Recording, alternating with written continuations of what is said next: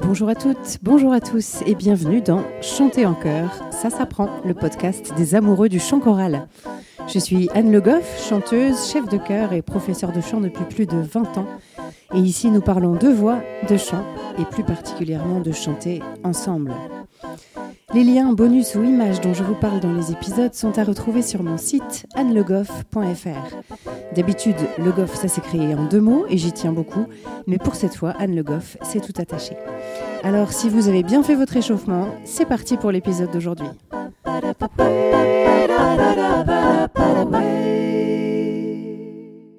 Le qui suis-je du jour? La semaine dernière, je vous ai parlé de ma formation en aromathérapie, c'est-à-dire la connaissance des huiles essentielles.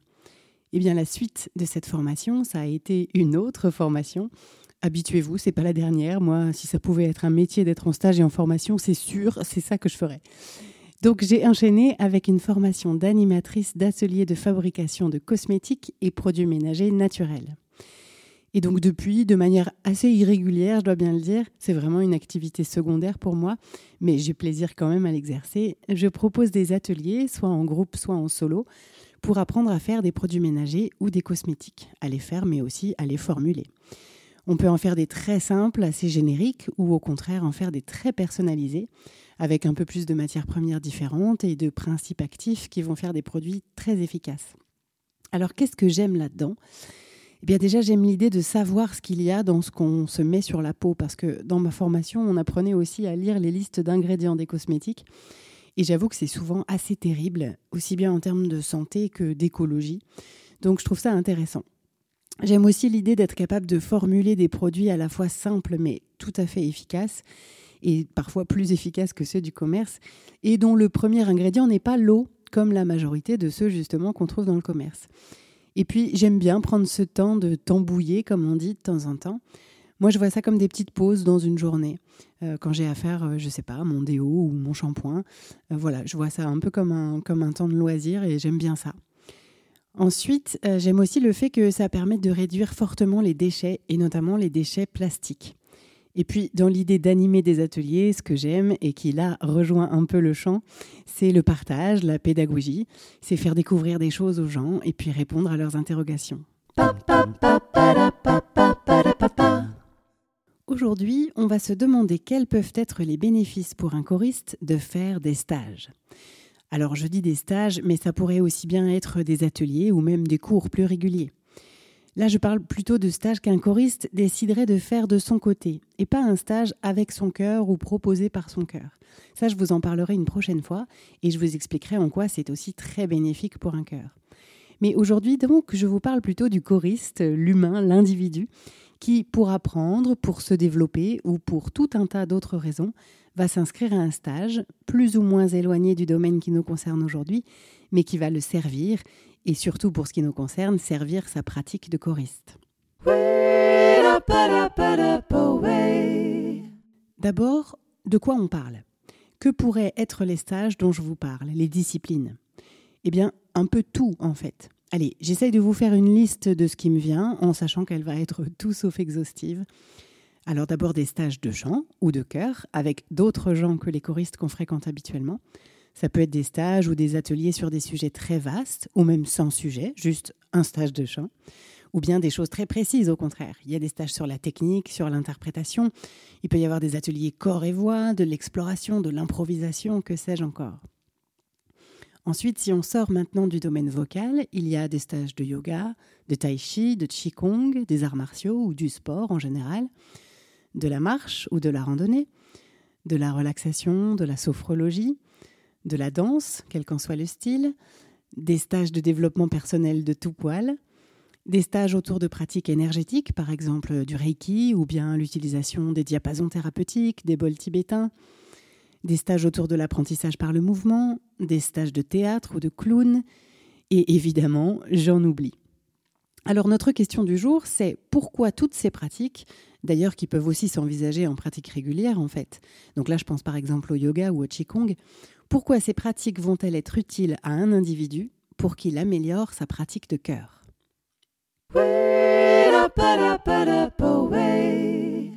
Eh bien d'abord, toutes ces pratiques vont lui offrir, de près ou de loin, une meilleure connaissance de son corps. Et ça, évidemment, ça va être utile pour bien chanter, parce que plus on connaît son corps, plus on est capable de l'utiliser de manière optimale pour une activité. On devient meilleur pour dissocier les différents muscles, par exemple, on améliore son ancrage, on optimise la circulation de l'énergie, on apprend à détendre à la demande certaines parties du corps, on affine ses sensations, ses perceptions, on apprend aussi à être plus à l'écoute de son corps globalement et donc à le préserver. De manière générale, on pourrait dire que toutes les pratiques qui font entrer le corps en jeu sont bénéfiques, parce qu'elles nous apprennent à fonctionner avec notre corps, à s'en faire un allié. Et ça, ça va être essentiel dans la pratique de chanteur, à la fois pour savoir l'utiliser, ce corps, de manière optimale, mais aussi pour être, j'allais dire, beau à voir en concert. Et quand je dis beau, je ne parle pas tellement d'esthétique en réalité, mais de capacité à se mouvoir, à occuper l'espace, à évoluer dans cet espace et plus généralement à être en scène. En plus, toutes ces pratiques corporelles aident très certainement aussi à prévenir des tas de maladies en étant capable de préserver son corps et de savoir l'entendre quand il nous donne des messages. Ensuite, et c'est encore plus vrai bien sûr pour le théâtre, le clown et peut-être aussi la danse, mais c'est valable également pour le sport ou le développement personnel par exemple, on va apprendre à ressentir, à se laisser traverser et à exprimer ses émotions. Et ça, bien sûr, c'est très intéressant pour le chant, et c'est en ça que les disciplines artistiques, dans un sens très large du terme, se nourrissent entre elles. Donc dans cet épisode, je vous parle plus spécifiquement des stages ou des ateliers, mais bien sûr ces pratiques-là, elles sont tout à fait intéressantes quand elles sont expérimentées de manière régulière. Cela dit, le cadre du stage offre des choses assez particulières. Quand on est en stage, on se concentre sur là où les disciplines qu'on vient pratiquer. On est dans un cadre particulier, on a du temps pour explorer, pour s'échauffer, pour aller doucement, mais aller loin. On a aussi, dans le meilleur des cas, un espace privilégié, c'est-à-dire que momentanément, on met un peu le quotidien de côté, on se focalise sur ce moment. C'est pas juste une heure ou deux qu'on vient faire après le boulot, mais c'est une journée, peut-être deux, peut-être même une semaine, pendant lesquelles on est un peu dans une bulle. Si en plus on peut être dans un cadre différent de celui de tous les jours pour un week-end ou plus, c'est-à-dire être hébergé, peut-être même nourri, et parfois aussi dans un très beau cadre, ça crée une déconnexion qui va nous permettre d'être encore plus réceptifs à ce qu'on apprend, que ce soit au niveau du corps ou au niveau de l'esprit. Donc ça va être encore plus bénéfique et parfois on peut réellement débloquer des choses et en tout cas apprendre et sentir des choses qui vont nous être utiles durablement.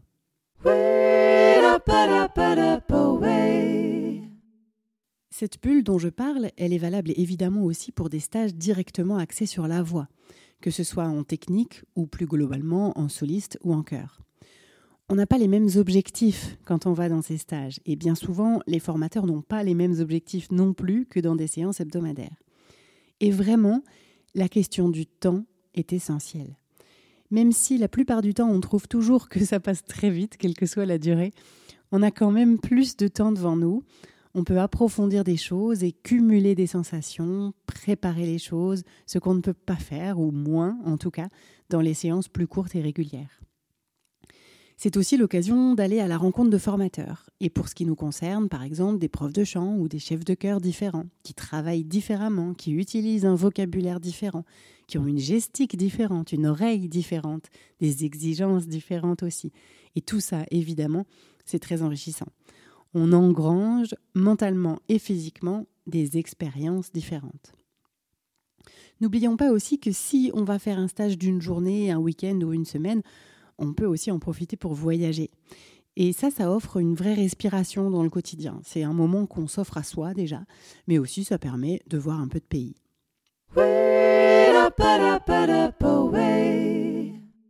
Et puisqu'on parle de voir du pays, parlons aussi de la rencontre. En effet, une des choses passionnantes dans le fait de faire des stages ou même des ateliers, c'est qu'on va rencontrer de nouvelles personnes. Alors vous allez me dire, et vous aurez raison, que là c'est aussi valable pour toute activité qu'on va aller pratiquer, aussi bien un cours de danse qu'un cours d'aquarelle, de poterie ou d'échecs. Mais parfois, dans le cadre des stages, on trouve une intensité qui vraiment n'est pas négligeable. D'abord, chacun vient certes avec son propre objectif et sa propre situation, mais quand même, chacun arrive avec une envie de faire ce stage-là, avec ces formateurs-là. Chacun a été sensible à ce qui a été proposé dans le flyer ou sur le site qui présentait le stage, et donc on peut imaginer que déjà, même sans se connaître, quelque chose vient rassembler tous les participants, ils ont déjà quelque chose en commun, comme s'ils étaient prêts à ce moment-là pour cette expérience-là. Et bien souvent, ça crée des énergies très favorables pour arriver à lâcher des choses ou à aller plus loin qu'avec les personnes qu'on côtoie dans notre quotidien, tout en nous poussant aussi euh, hors de nos retranchements parfois. En fait, dans ce type de cadre, on a tendance à mieux réussir à sortir un peu de sa zone de confort. On rencontre aussi des gens qui peuvent nous ressembler ou au contraire des gens qui vivent très différemment de nous, qui expriment les choses très différemment ou les deux à la fois, qui nous ressemblent et qui sont différents en même temps. Et le partage autour d'un sujet donné peut vraiment beaucoup nous enrichir et nous faire grandir. Souvent en stage, on noue des liens très forts euh, qui peuvent soit rester dans le domaine du souvenir, c'est très fort, très intense, mais voilà, on ne se revoit plus, ou bien au contraire, ça peut rester des liens qui vont vraiment perdurer dans le temps. Et généralement, je crois que plus on rencontre de personnes, plus on devient ouvert à ce que peut être l'autre dans sa singularité, et donc plus on est à même de l'accueillir. Alors évidemment, ça, ça va nous être très utile dans une pratique de cœur, en même temps que ça va probablement faire de nous un meilleur humain.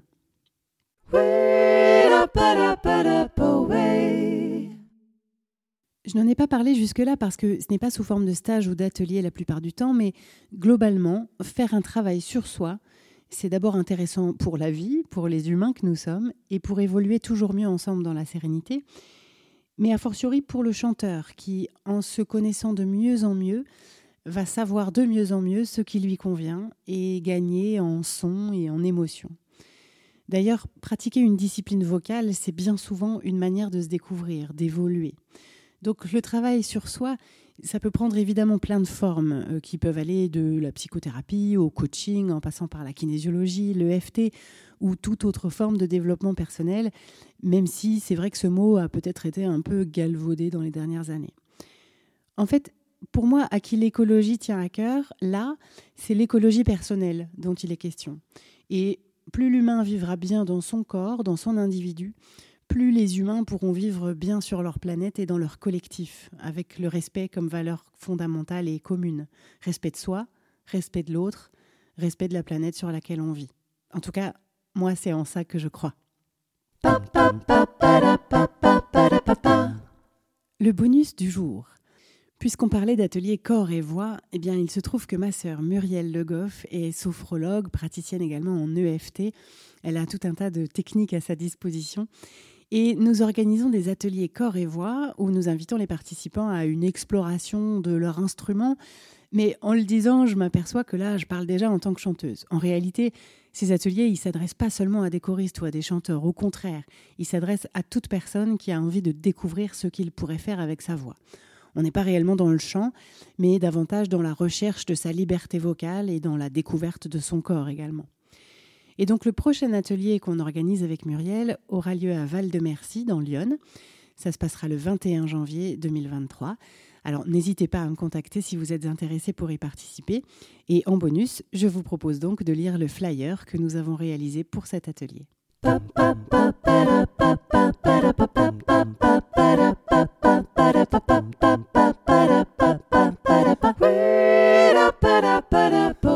J'espère que cet épisode vous a plu. Si c'est le cas, je vous invite à vous abonner au podcast pour ne pas rater les épisodes suivants et surtout à me mettre plein de petites étoiles et de commentaires sur la plateforme où vous l'avez trouvé. Ça me sera d'une grande aide pour le faire découvrir à davantage de passionnés de chant en chœur. N'hésitez pas bien sûr à en parler à vos camarades choristes, mais pas pendant la répétition, et même à votre chef de chœur. C'est toujours intéressant pour eux d'avoir des ressources et pour moi d'avoir des retours. Si vous aimez mon travail, vous pouvez aussi me soutenir en prenant un abonnement sur Patreon. C'est une plateforme de financement participatif et les abonnements démarrent à 1 euro par mois. Ça me permettra de continuer sereinement à réaliser ce podcast. Rendez-vous sur le site Patreon, P-A-T-R-E-O-N,